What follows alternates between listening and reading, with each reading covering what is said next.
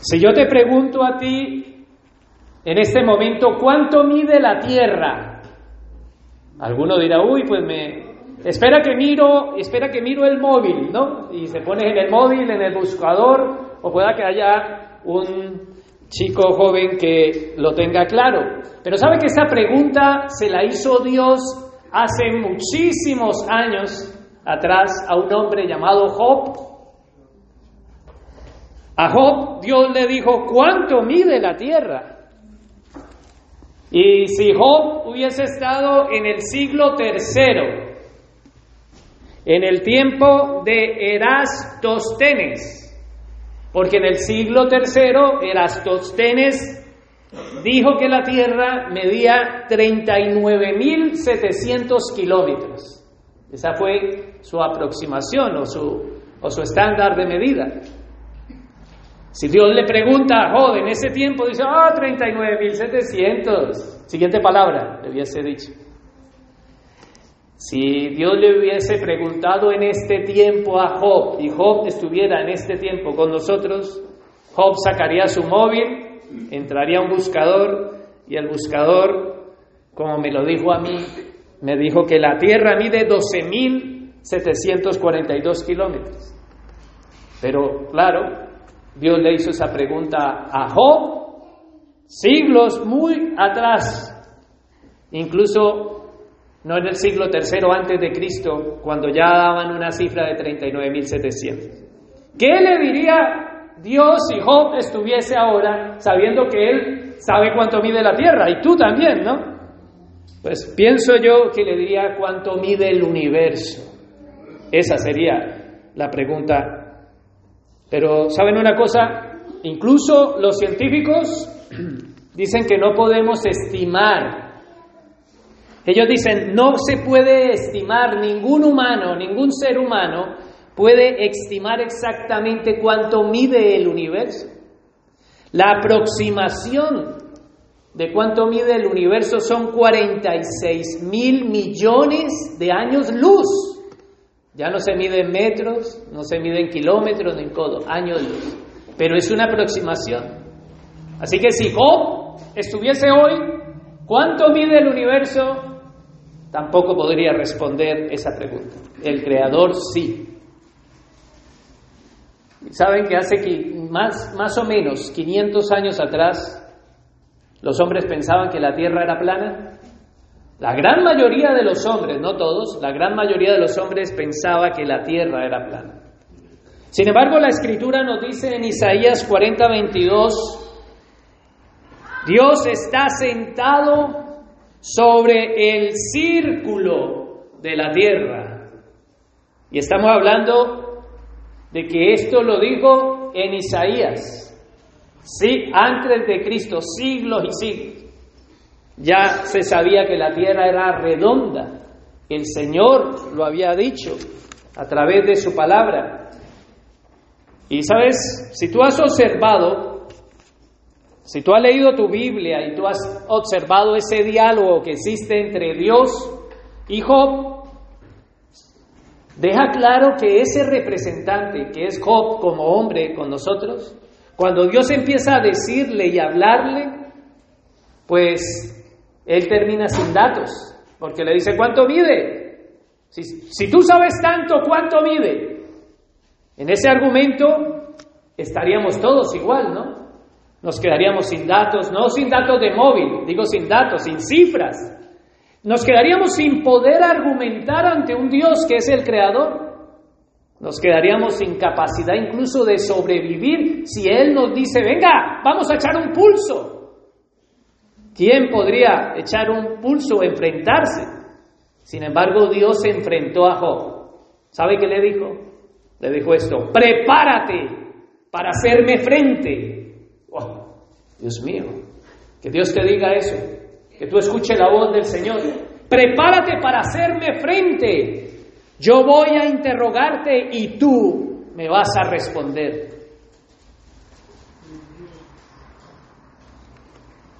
Hoy voy a hablar de un tema que me queda infinitamente, infinitamente grande. como casi todos los temas de la Biblia. Pero precisamente para mí, este tema del cual voy a hablar, que es la gloria de Dios, y quiero dejar claro, y quiero que, me escuchen, quiero dejar claro que yo me identifico con Job, ¿vale? Yo me identifico con Job, soy un ignorante y soy incapaz de poder decirles a ustedes en una hora lo que es la gloria de Dios.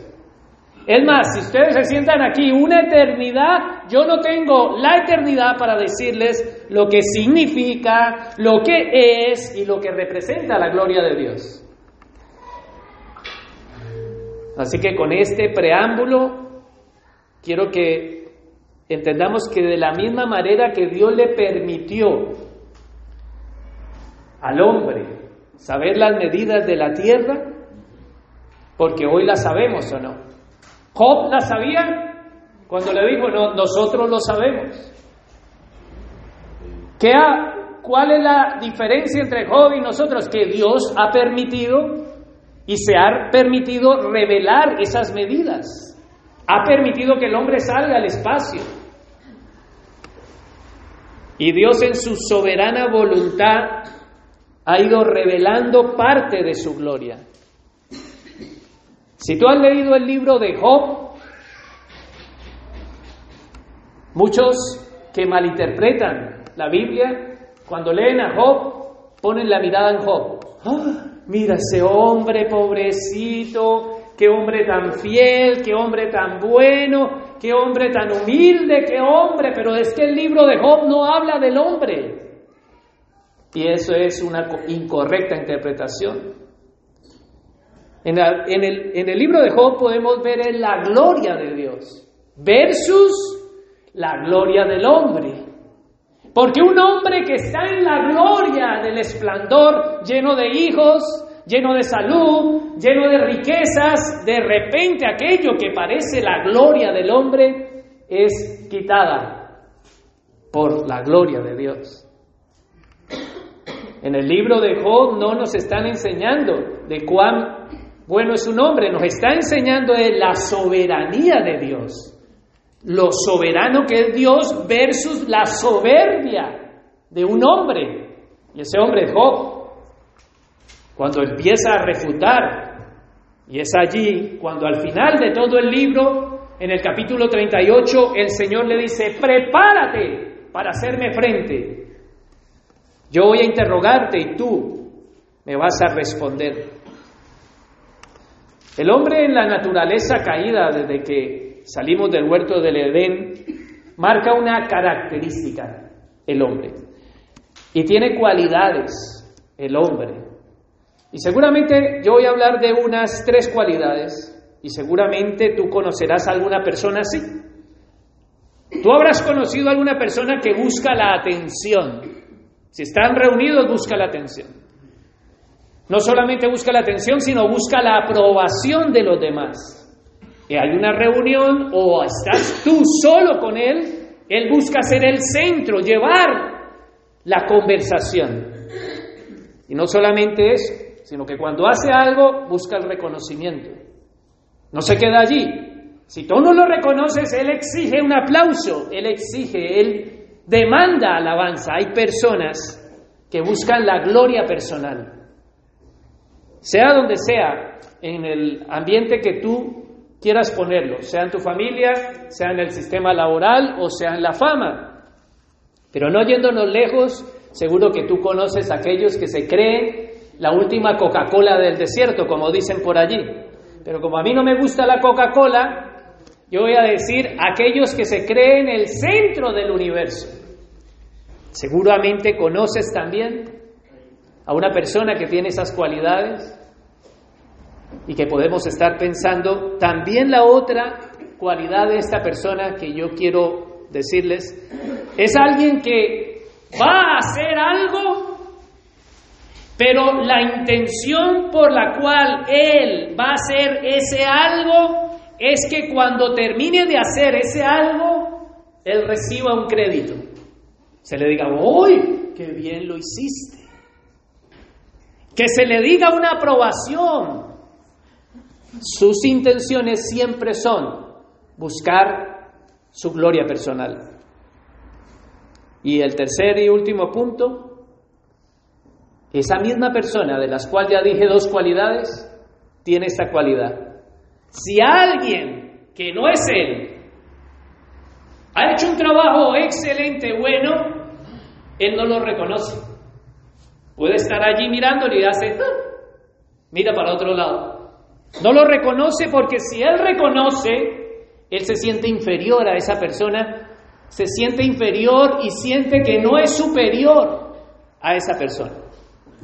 Seguro que has conocido a una persona así. Pero seguramente en este mismo momento tú estás pensando en otra persona. Y esa persona no es otra persona. A que tienes en tu mente, ay, sí, ay, mira, lo está detallando. No, esa persona eres tú. Pero lo primero que hicimos fue, ay, mm, fulanito, ay, mira, uy, igualito. No, no, no, no. Qué equivocado y qué equivocada estás al pensar que es otra persona. Y la muestra de que no es otra persona es que cuando tú cogiste esas cualidades y la pusiste en otra persona, te das claramente fotografiado en que eres tú. Voy a estar, voy a citar unas preguntas, porque siempre el tiempo para mí es mi enemigo. No puedo leer todo el pasaje, eso les quedará de tarea, pero yo he estudiado, he leído, y he extraído unas preguntas solamente que Dios le hace a Job, a una persona que está soberbia. ¿Quién tú? ¿Quién eres tú para dudar de mi sabiduría? ¿Dónde estabas tú cuando puse las bases de la tierra en donde descansa su cimiento? ¿Tú no estabas allí? Le dice Dios a Job, nuestro representante. Dime quién puso límites al mar. ¿Quién le dijo a las olas, no pasen de ahí? Le pregunta, ¿alguna vez tú en tu vida le has dado órdenes al sol? ¿Alguna vez tú en tu vida le has dado órdenes a la tierra? ¿Alguna vez tú en tu vida has bajado al fondo del mar? Y alguno dirá, uh, pues sí, unos en el Oceani, bajaron, y, pero eso sí, murieron aplastados. Los millonarios estos que bajaron a las más profundidades, pero no han logrado a las profundidades. ¿Alguna vez tú has bajado al reino de la muerte y visitado a los muertos? dice Dios. ¿Sabes dónde vive la luz y la oscuridad? Claro que no, has, no habías nacido ni tienes vida para saberlo. ¿Has estado en los depósitos donde guardo la nieve y el granizo? ¿Sabes la dirección del relámpago? ¿Sabes quién riega la tierra? ¿Sabes cómo se produce? Todo eso está en Job 38, para aquellos que quieran leer. Y al principio de Job, que fue con, con lo que inicié la pregunta, dime cuánto mide la tierra, le dijo Dios. Más adelante le dice, ¿tú cogiste el metro y la mediste? Hoy le diría, dime cuánto mide el universo. Y yo me he apoyado en este pasaje ¿Sabe cuál es el propósito de, hablar? Es romperles a todos ustedes y a mí el ego. Porque cuando oímos estas palabras tan contundentes, lo que primero hacemos es encogernos. Y si hay alguno todavía envanecido, pues la mano del Señor estará sobre él. Pero oír esta declaración de Dios ante nuestro representante, porque en Él es Dios hablándonos a nosotros a través de este pasaje, rompe y nos hace más humildes, nos deja desnudos nuestro corazón. Y nos enseña que somos unos egocéntricos. No Adán, no Eva, no tu vecino, no tu esposa, no tu esposo, no tu suegra, no tu suegro, no tu esposo, esposa, hijo, no, tú y yo. Es de lo que declara la palabra cuando nos revela nuestro corazón. Yo voy a hablar hoy de las bases. Ya hablé de las bases. En estos domingos atrás hablé de las cuatro bases que levantan la última sola. He hablado de las cuatro bases y como dicen los reformadores, no lo digo yo, esas cuatro bases, esas cuatro columnas sostienen de lo cual es la quinta sola de lo que voy a hablar. Solo escritura, la solo palabra de Dios, la sola fe, la solo Cristo, la sola gracia sostienen encima solo a Dios la gloria. Y esa es la quinta sola. Soli Deo Gloria, solo a Dios la gloria, que es de lo que hoy vamos a hablar. En esta quinta sola, en lo que Dios me permita hablar en una micro, micro milésima, como dije, es imposible, es imposible hablar de lo que es la gloria de Dios. Voy a hablar dos puntos. El primero es, ¿qué no es ¿Qué no es dar la gloria a Dios? ¿Qué no es glorificar a Dios? Y el segundo punto es, ¿qué es dar la gloria a Dios? Porque si es solo a Dios la gloria, entonces yo tengo que saber cómo voy a dar la gloria. Y también tengo que saber qué no es dar la gloria a Dios. Y para eso, en este primer punto que vamos a ver, debo de introducir un pasaje donde Dios nos detalla esto. Él dice en su palabra, el Señor, no solo en su palabra, sino que el Señor permite al hombre ver un reflejo de su gloria. ¿En dónde podemos ver un reflejo de su gloria? Es a través de la creación. Y ver, a ver, al ver la creación nosotros podemos decir Dios existe, y al ver la creación y conocer cómo es la creación, podemos conocer los atributos de Dios. Y quisiera allí entrar a Romanos, y si nuestra hermana nos proyecta, para aquellos que apuntan y nos oyen por las redes, pueden buscar en Romanos capítulo 1, versículo 18. ¿Qué no es glorificar a Dios? Primer punto. Romanos capítulo 1, versículo 18 en la Reina Valera, 18 hasta el 21. Vamos a leer. ¿Lo tienen? Dice, porque la ira de Dios se revela desde el cielo contra toda impiedad e injusticia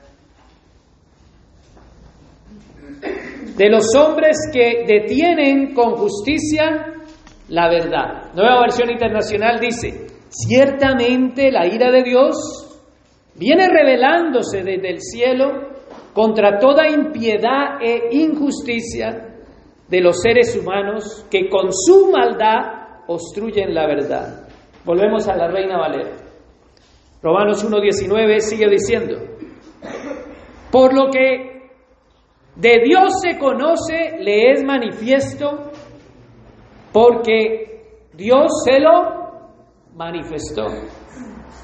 Voy a hablarlo, vamos a dejarlo en la nueva versión internacional que nos lo deja mucho más, más suave en, nuestro, en la traducción de nuestro lenguaje. Me explico, para aquellos que no están oyendo ni están entendiendo. Me explico. Lo que se puede conocer acerca de Dios, por donde es evidente es evidente para ellos, pues Él mismo se lo ha revelado. Y aquí quiero detenerme.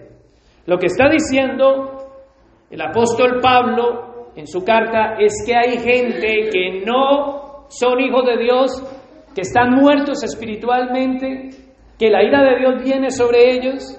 ¿Y por qué viene? Porque Dios les revela quién es Él a través de la creación. Él se revela a la gente que no tiene a Dios.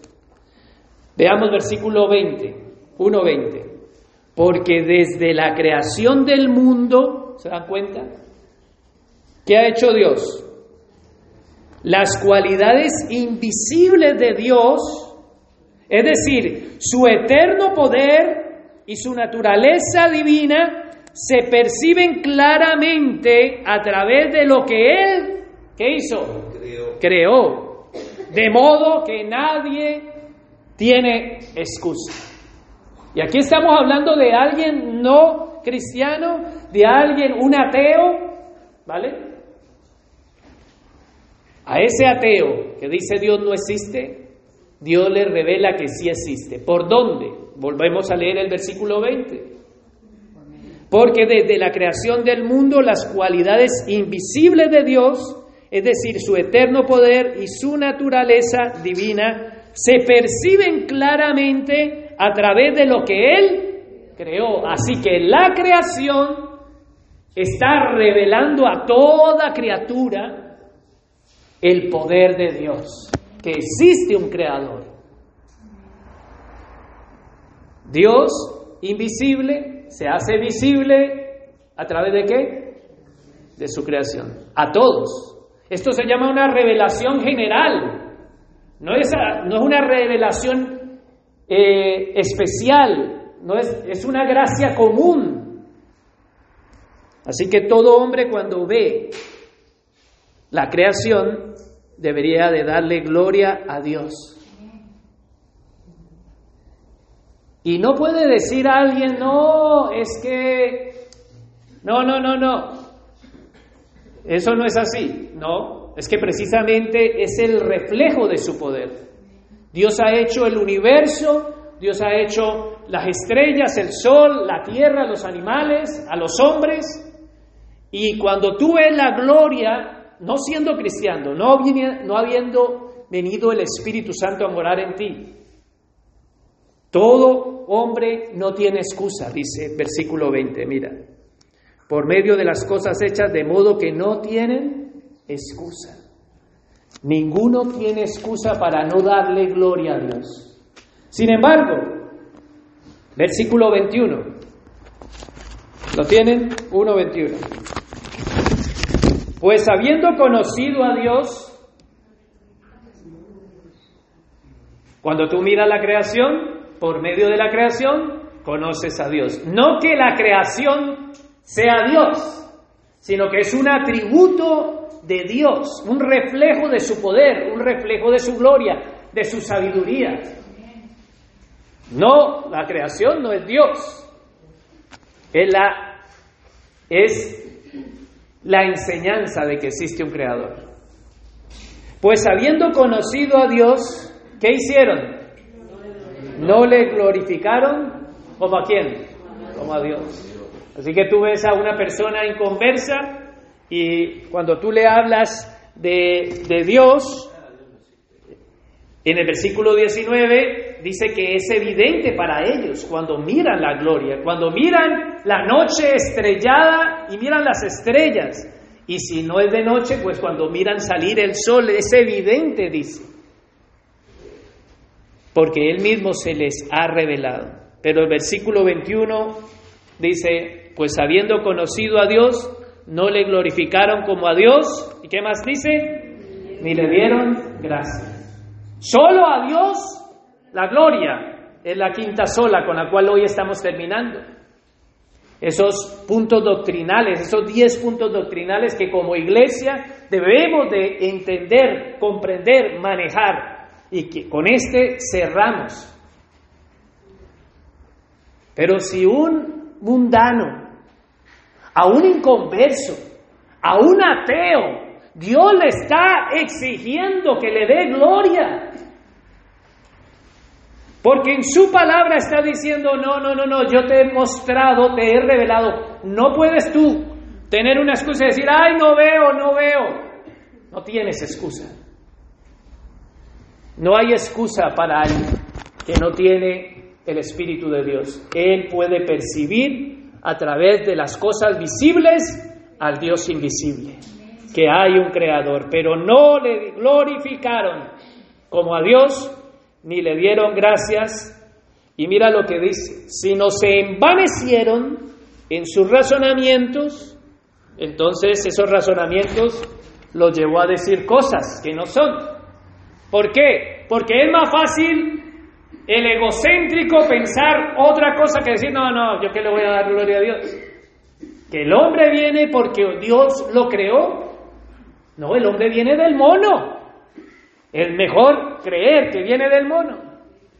Creer que Dios hizo las constelaciones e hizo el universo, no es mejor que el universo es espontáneo. Un día, ¡pum!, explotó y todos caímos aquí.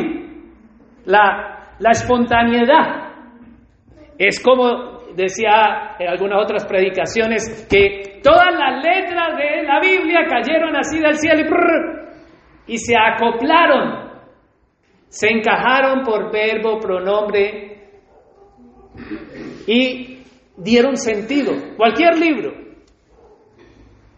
Qué gran entrega, dice, se envanecieron en sus razonamientos.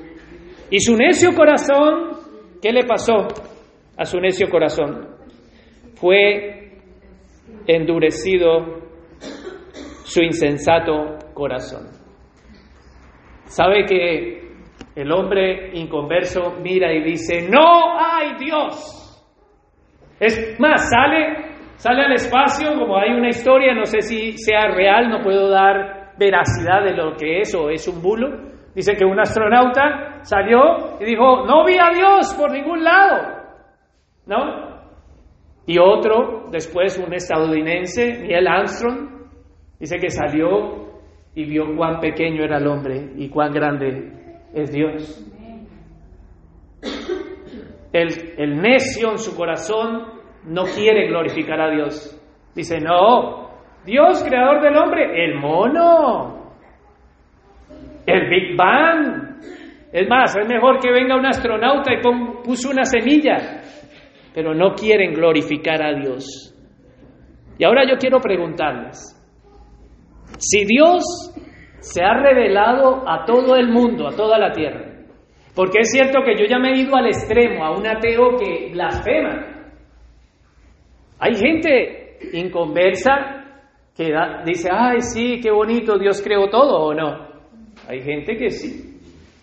Y pueden reconocer, porque Dios se lo reveló. Pero la pregunta es, si Dios les exige a ellos que le den gloria, y Dios demanda de muertos espirituales que lo glorifiquen, ¿cuánto más nosotros que hemos recibido otra revelación que es la revelación especial. Porque uno que cree en la evolución está cegado, pero nosotros podemos entender que Dios nos ha creado. Si a ellos les demanda gloria, ¿cuánto más nosotros que entendemos que hay un creador? Y el problema está no solamente en aquellos muertos espirituales, sino el problema está en nosotros que hemos recibido vida en nosotros que Dios nos ha dado sabiduría de lo alto. ¿Qué estás haciendo tú? ¿Qué no es dar gloria a Dios? Dar, no dar gloria a Dios es versículo 21, volvamos. Porque este versículo, aunque el contexto lo aplica a alguien no cristiano, yo quiero aplicarlo también a un examen de nuestra vida. Dice, pues habiendo conocido a Dios, yo te pregunto, ¿no lo conocemos? Lo conocemos no siendo cristianos, nacidos de nuevo. Y ahora conociéndolo, pues habiendo conocido a Dios, no le glorificaron como a Dios. Ni le dieron gracias.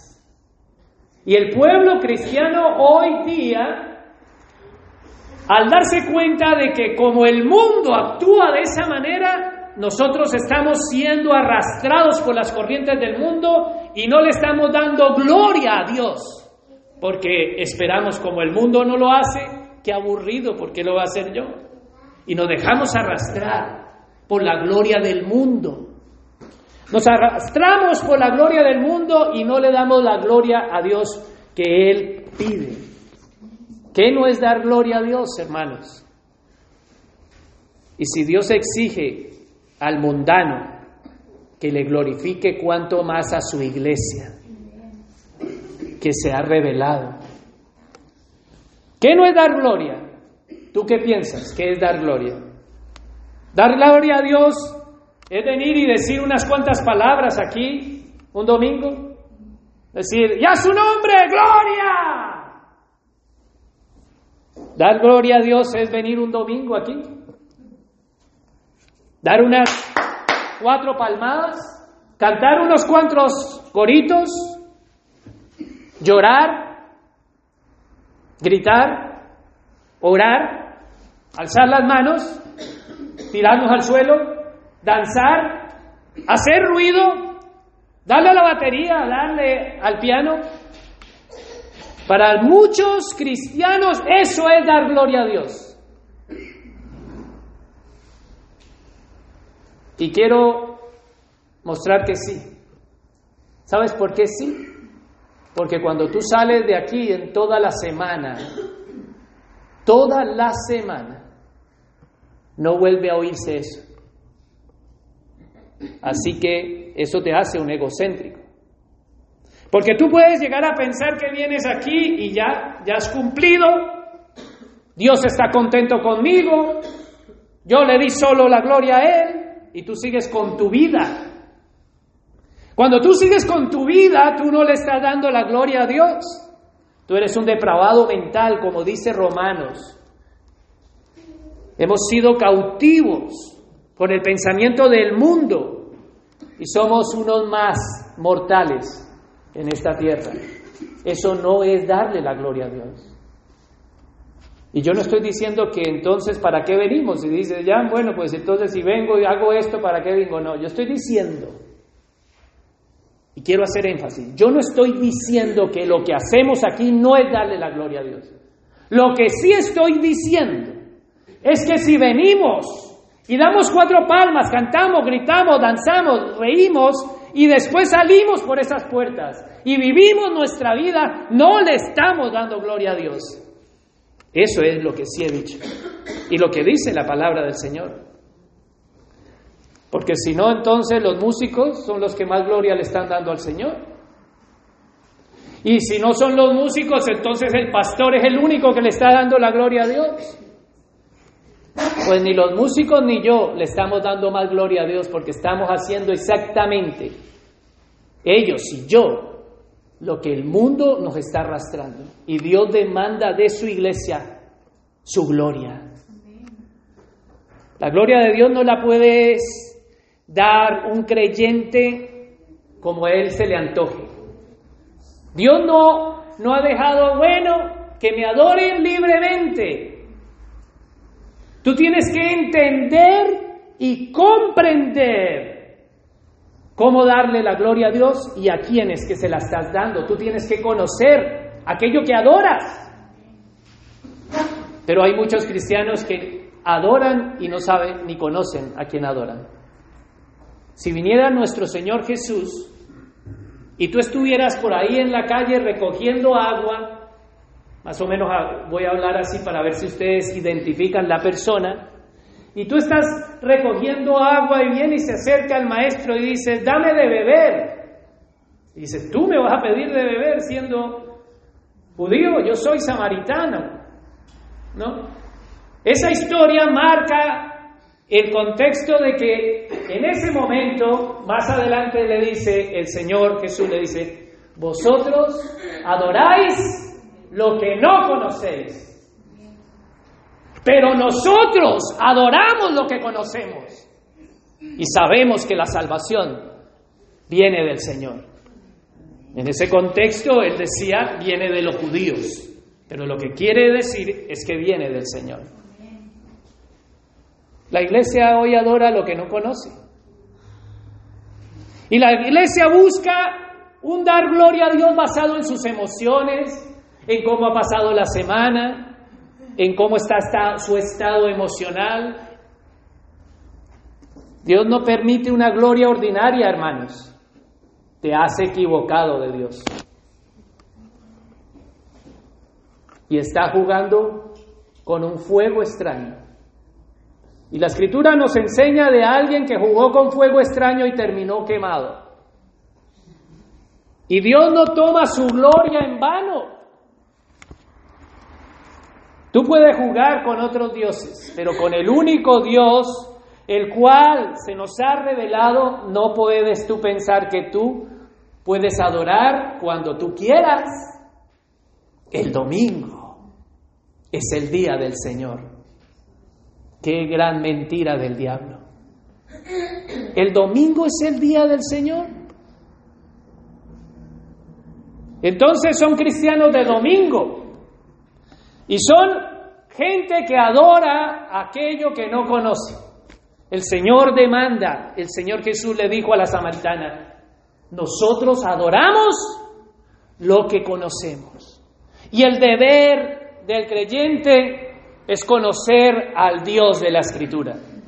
Y hay muchos cristianos que no conocen a Dios. ¿Sabe cómo es la revelación con Dios?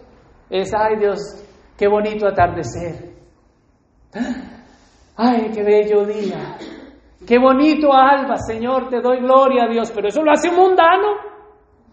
Porque dice la escritura en Romanos 1 que Él se ha revelado y hay muchos mundanos que dicen, oh, Dios mío, cómo los pajaritos cantan. Pero es que Dios nos ha dado una revelación especial a su pueblo, donde Él ha mostrado atributos diferentes que la creación no enseña. Dios demanda una gloria no dominguera. ¿Cuántos años has estado dando gloria a Dios en tus emociones? Si la mujer del pianito toca la tecla, ¡ay, me quebranto!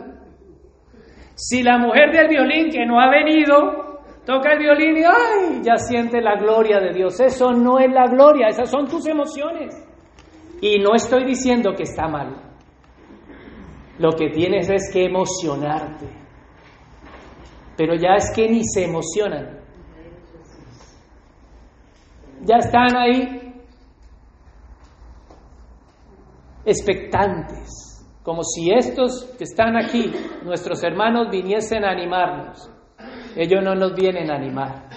Nos reunimos a glorificar el nombre del Señor. Cierto que lloramos, cierto que, nos quebrantamos, cierto que alzamos las manos, todos manifestarán de alguna manera sus emociones. Pero eso no es el del todo dar la gloria a Dios cuando tú en toda la semana has vivido para tu gloria. Así que si tu opinión y tu adoración de Dios es de esa manera, tú eres un religioso. Tú has salido de la iglesia católica y te has cambiado de religión. Eres un evangélico más. Pero Dios no nos ha cambiado de religión. Dios nos ha cambiado de vida. Él nos ha cambiado de la muerte a vida. Él nos dio vida con Cristo. Y esa vida debe de manifestarse en gloria a Dios. Dios demanda una gloria de su pueblo apropiada.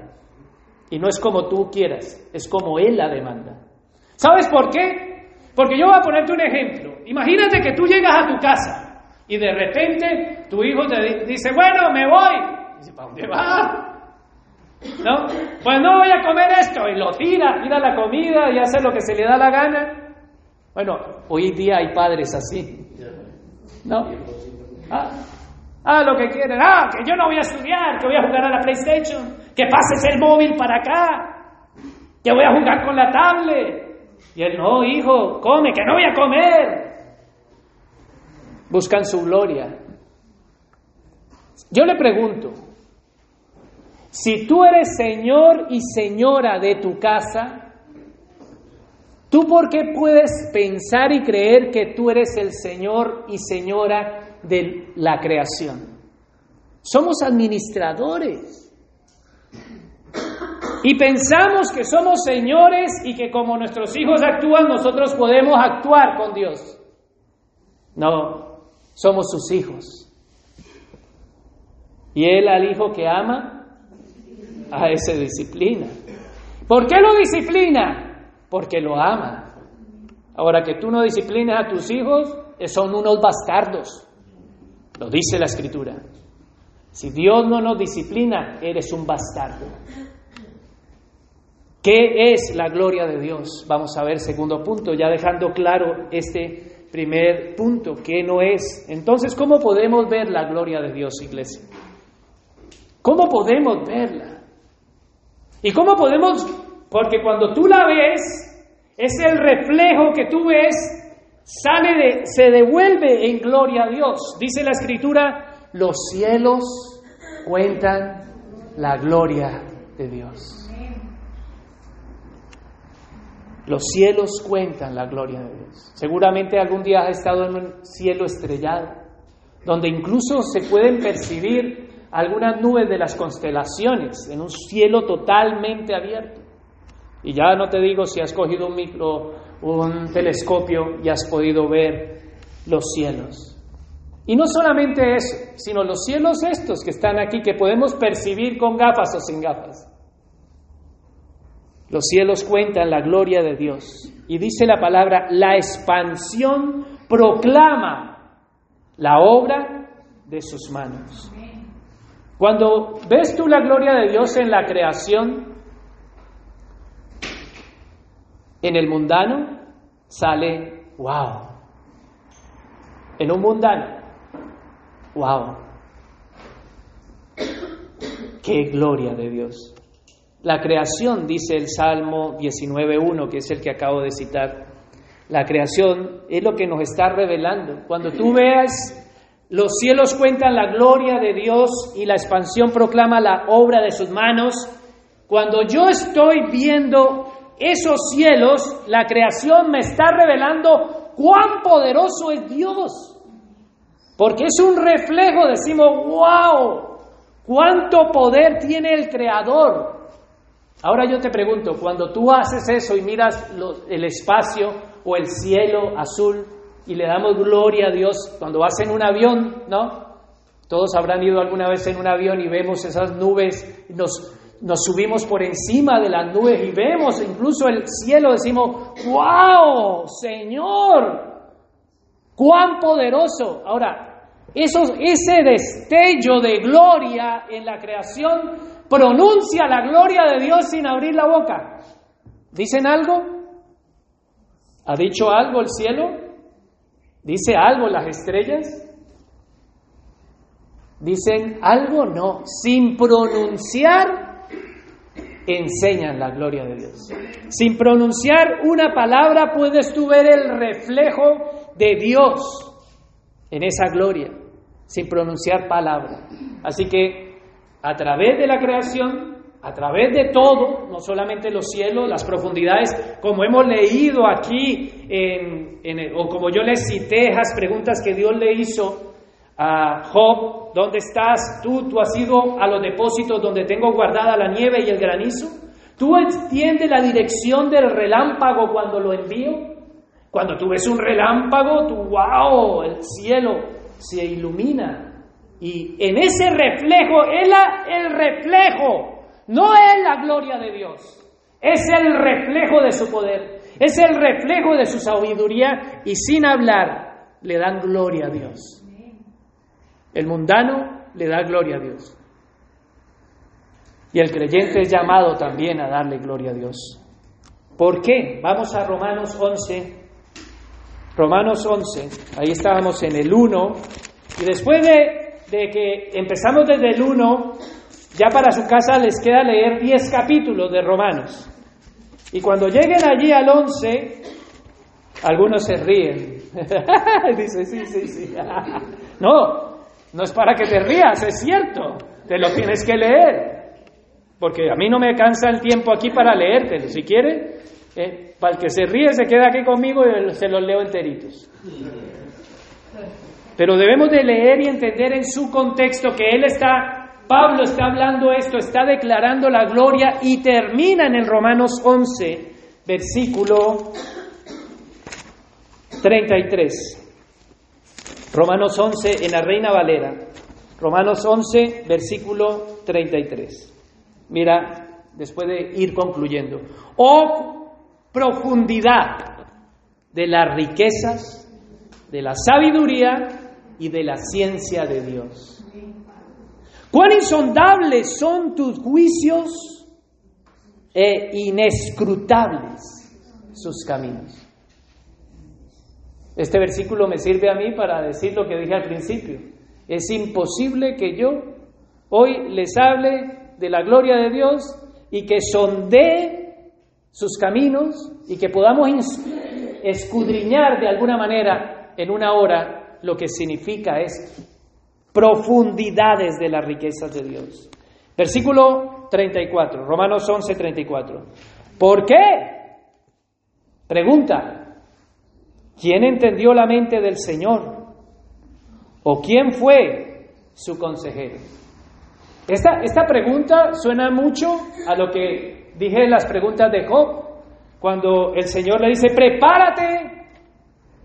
En otra, ciñete como varón valiente, le dice la reina Valera, prepárate para hacer frente, yo voy a interrogarte y tú me responderás. ¿Quién entiende la mente del Señor? ¿Nosotros? ¿O quién fue su consejero? Versículo 35. ¿O quién le dio a él primero? Para que le fuese recompensado. Me gusta la nueva versión internacional, aquí la leí el 35 y creo que deberíamos de leerla porque me abre un poco más al dialecto. Dice, ¿quién le da primero a Dios? ¿Quién le da primero a Dios?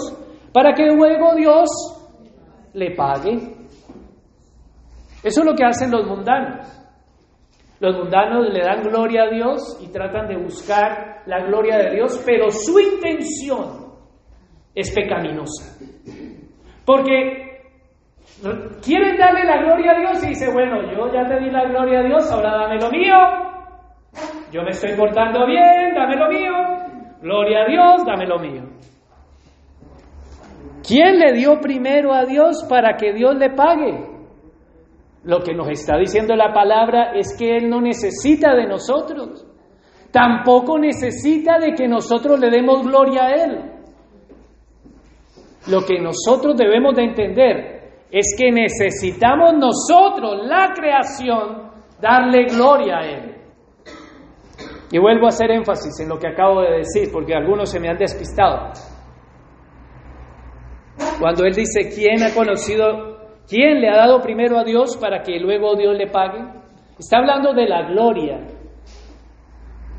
Muchos cristianos creen que le pueden dar gloria a Dios primero y después Dios le paga. Yo estoy portándome bien, gloria a Dios, Dios, acuérdate de mí, pero la escritura dice que hace llover sobre justos e. Así que si tú crees que porque tú le das gloria a Dios, Dios te va a dar, no, vete, vete ya. Que Dios le da a justos y a injustos. Dios no necesita de nuestra gloria. Nosotros necesitamos entender que fuimos creados para su gloria. Y aquí es donde habla el versículo 36. Mira lo que acabo de decir porque lo que acabo de decir es bíblico. Dice la Reina Valera, porque de Él y por Él y para Él son todas las cosas, a Él sea la gloria por los siglos. Amén. Porque todas las cosas proceden de Él, porque existen por Él y para Él a Él sea la gloria. ¿Tú crees que haces algo? No, todas las cosas proceden de Él. Hay cristianos que piensan que traen la comida a su casa. Hay cristianos que piensan que, que traen la comida y que por medio de su trabajo traen la comida a su casa. Eso es egocentrismo.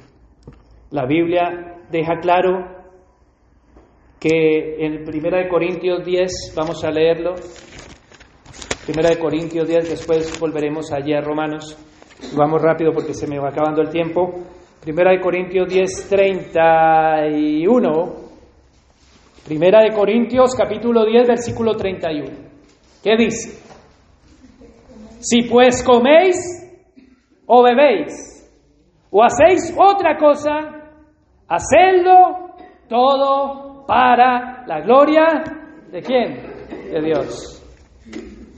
Y hay cristianos que piensan que, que trabajan, y ellos comen, ellos beben y ellos hacen que eso venga y es, dice Romanos 11, que todo procede de Él. Y cuando es, cuando tú te pones en que tu trabajo es el que te está sustentando, y hay cristianos que su oración es, Señor, gracias por esta comida y por esta bebida, pero hay algunos que ya tienen la comida en la barriga, incluyéndome a mí. A veces nos acordamos y la, la estamos mascando. Porque nuestros impulsos carnales se ponen. Yo molesto a mis hijos y le digo, te has vendido como Esaú, espérate. Porque vendemos nuestra primogenitura y el olor de las lentejas nos consume. Debemos de detenernos y dar gloria a Dios. Y no es la gloria como tú quieras darla, es como Él la demanda.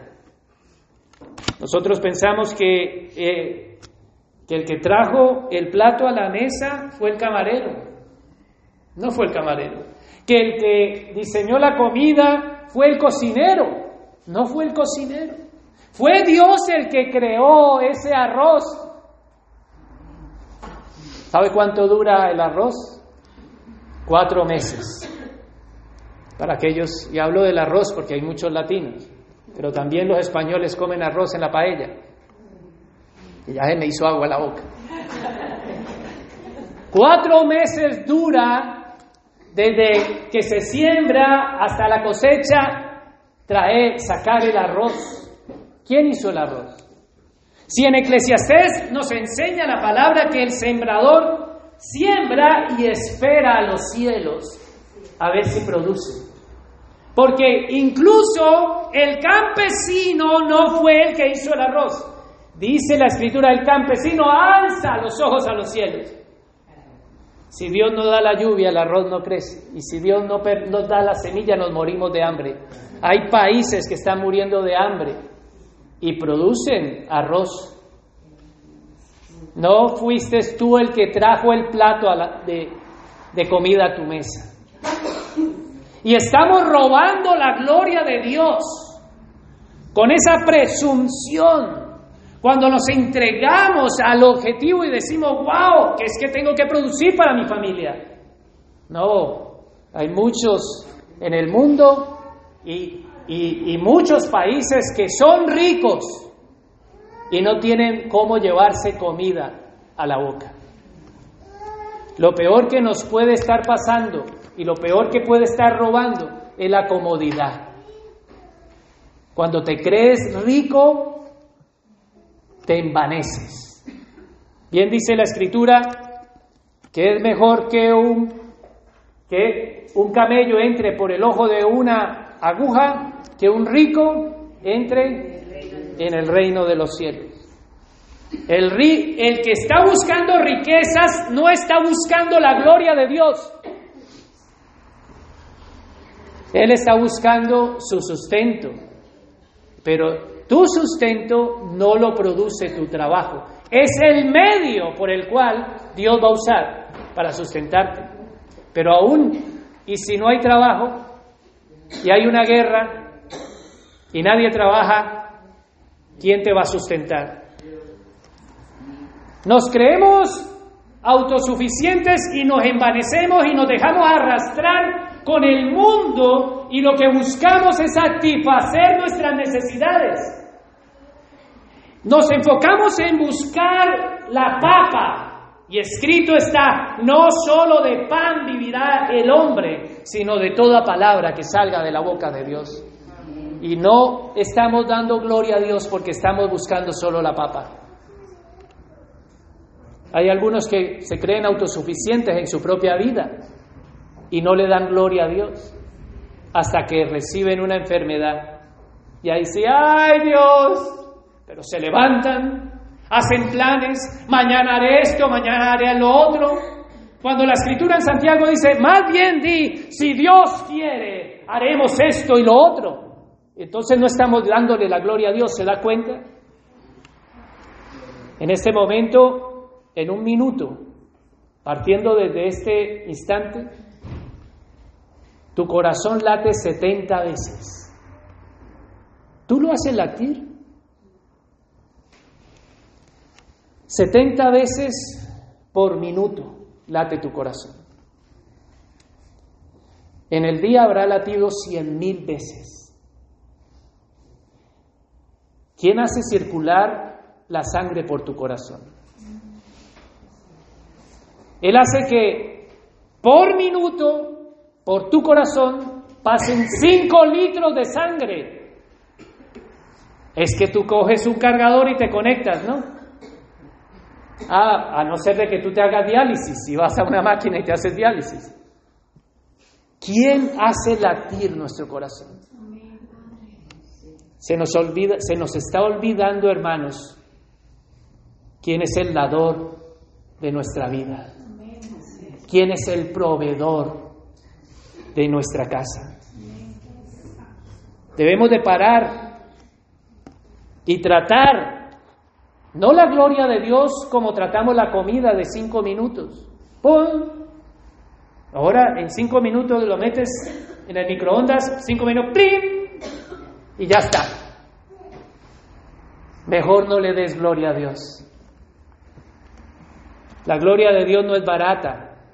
La gracia de Dios no es barata. No, tú no puedes robar la gloria de Dios porque se la demanda al mundano, ¿sabes? Si se la demanda al mundano que puede exigir de nosotros su pueblo, no dar la gloria a Dios es tener ídolos. Y la iglesia se ha llenado de ídolos. Y nosotros pensamos que los idólatras son los católicos que tienen allí sus muñecos y los sacan. No, no, no, no, esos no son ídolos. Esos son ídolos para ellos, pero para nosotros, nuestros ídolos son diferentes. Y cuando tú como nacido de nuevo, como alguien que ha recibido la revelación de Dios, está robándole la gloria a Dios en tus ídolos, en tu vida. Tú tienes ídolos en tu vida que están recibiendo la gloria que solo merece Dios. Y tú dirás, no, pero ¿cómo? Y me quedan diez minutos. Pero ¿cómo? ¿Cómo puede ser? ¿Sí? Cuando las cosas de esta tierra ocupan el primer lugar en tu vida, ya está robando la gloria de Dios. Y esas cosas podemos llamarla dinero. Pero no solamente el dinero, una persona puede ser un ídolo. Pueden ser tu esposo, tu esposa, tus hijos puede ser un ídolo. Y si tus hijos, tu esposo o un familiar, no creo que el vecino, está ocupando el primer lugar en tu vida, le está robando la gloria de Dios. También tus nietos. Tu suegra seguramente que no. Pero también un ídolo puede ser un evento. Un evento, ¿cuál evento puede robarme la gloria de Dios? Mi trabajo. Porque hay cristianos que viven solo para el trabajo, incluyéndome a mí. Todos luchamos con ello, porque somos arrastrados en la corriente de este mundo. Así vive el mundo. Pero el Señor demanda del mundo gloria y demanda de su iglesia también más gloria. Ellos dan gloria y nosotros damos más gloria.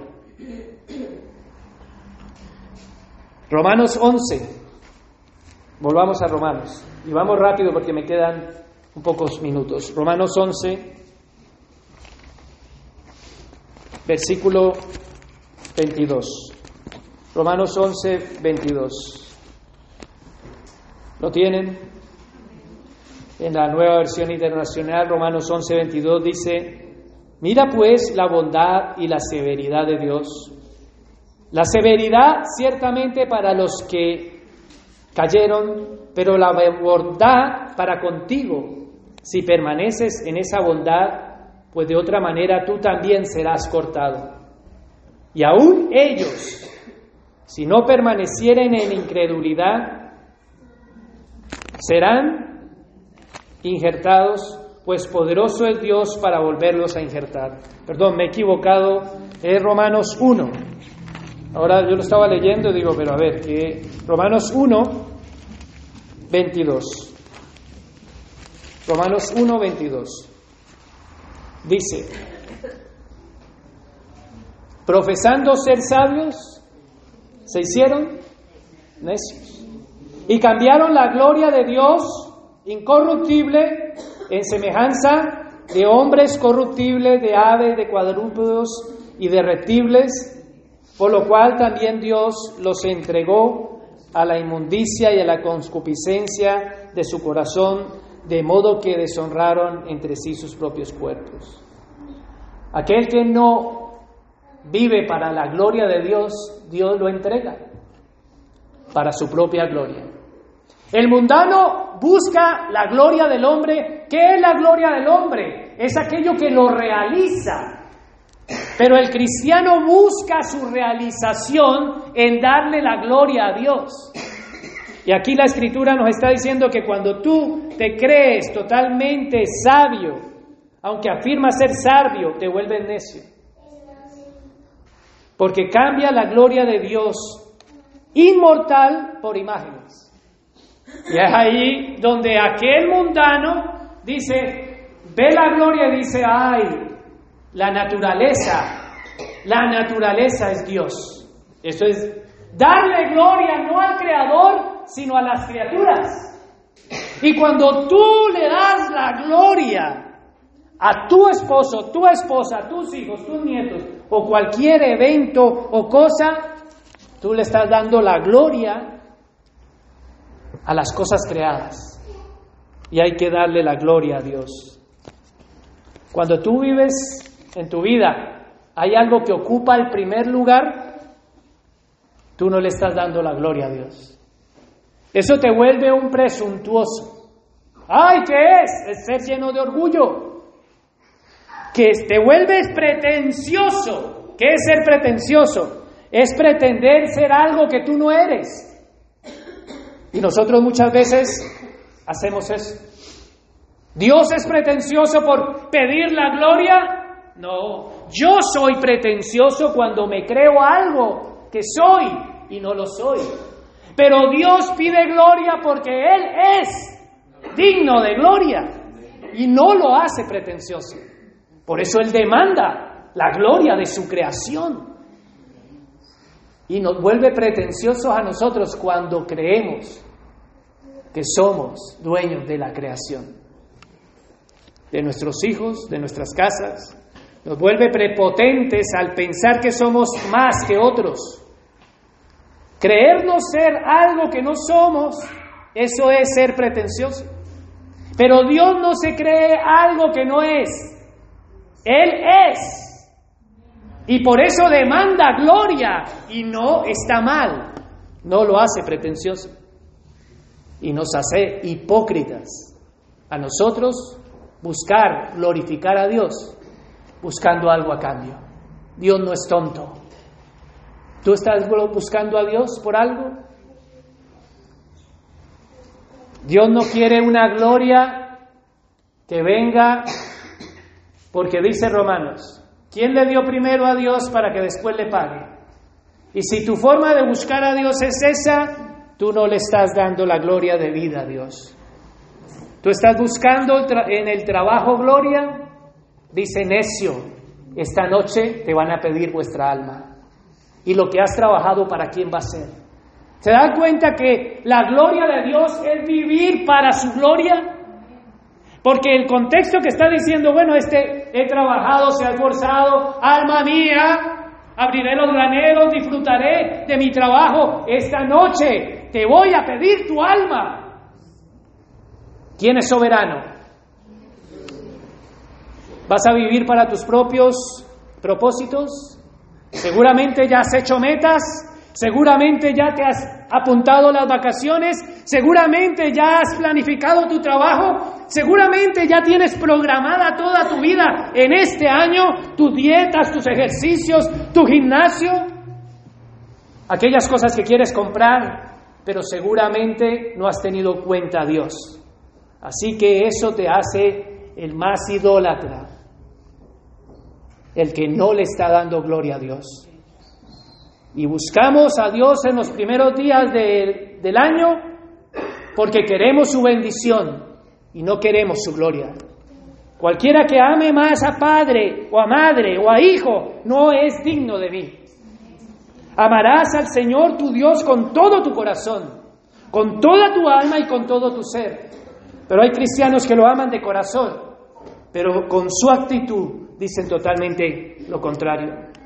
Solo al Señor tu Dios adorarás.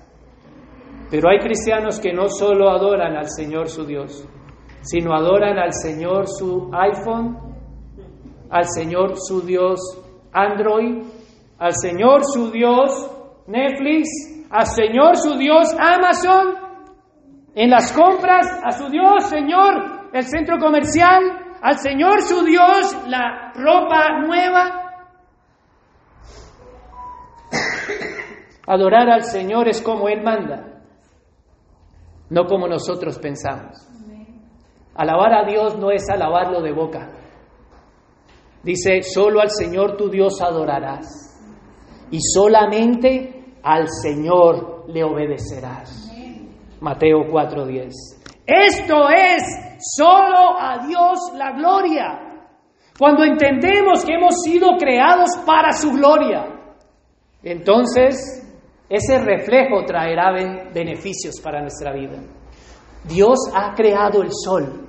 Todo lo que Dios hace y ha estipulado se refleja para bien de nosotros. El sol se refleja para el bien de nosotros. Y podemos ver en ese reflejo de la creación su gloria, su poder, su sabiduría, en ese espejo de la creación, pero hay atributos que no podemos ver en la creación. Y para eso vino su Hijo Jesús. Y ese Hijo solo se lo ha revelado a su pueblo. Y nosotros vemos porque dice, el verbo se hizo carne. Y lo vimos con la gloria del Padre. Qué gran bendición tenemos nosotros que vemos a Jesús. No somos como los del mundo. Conocemos a Cristo. La gloria de Dios Padre en el Hijo. Juan 1.14. La gloria de Dios la vemos en la cruz del Calvario, porque el sol no me puede hablar de misericordia, el cielo no me puede hablar de perdón, pero la muerte del Hijo me muestra la gloria los atributos de Cristo, la misericordia que tuvo por nosotros al salvarnos, al encarnarse, al morir y al resucitar por nosotros. Cuando miramos a Cristo vemos su gloria.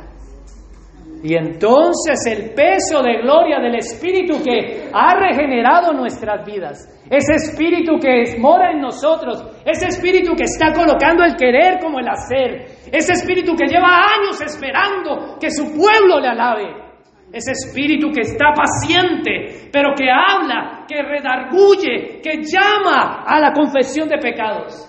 Ese espíritu que muchas veces nos llama, pero nosotros le decimos, Señor, estoy ahora de mi trabajo. Tengo que hacer esto, tengo que hacer lo otro, tengo que hacer lo otro. Señor, estoy cansado, tú ya sabes, Señor, qué agobiado. Oh, Marta, Marta, qué agobiada estás, Marta. Una cosa se te demanda, una cosa. Y esa es la que debemos de aplicar este año. Postrarnos a los pies de nuestro Maestro. Después te levantas y limpias la losa. Hay que ordenar la prioridad y es solo a Dios la gloria. Porque por Él, porque de Él, porque de Él, eso es propiedad. Y por Él, eso es sustentación. Nada podéis hacer separados de mí. Él busca adoradores que le busquen, que le adoren en espíritu y en verdad. Dios no es tonto. Porque de Él y por Él y para Él son todas las cosas. A Él sea la gloria por los siglos de los siglos. Amén. Pongámonos en pie y vamos a orar.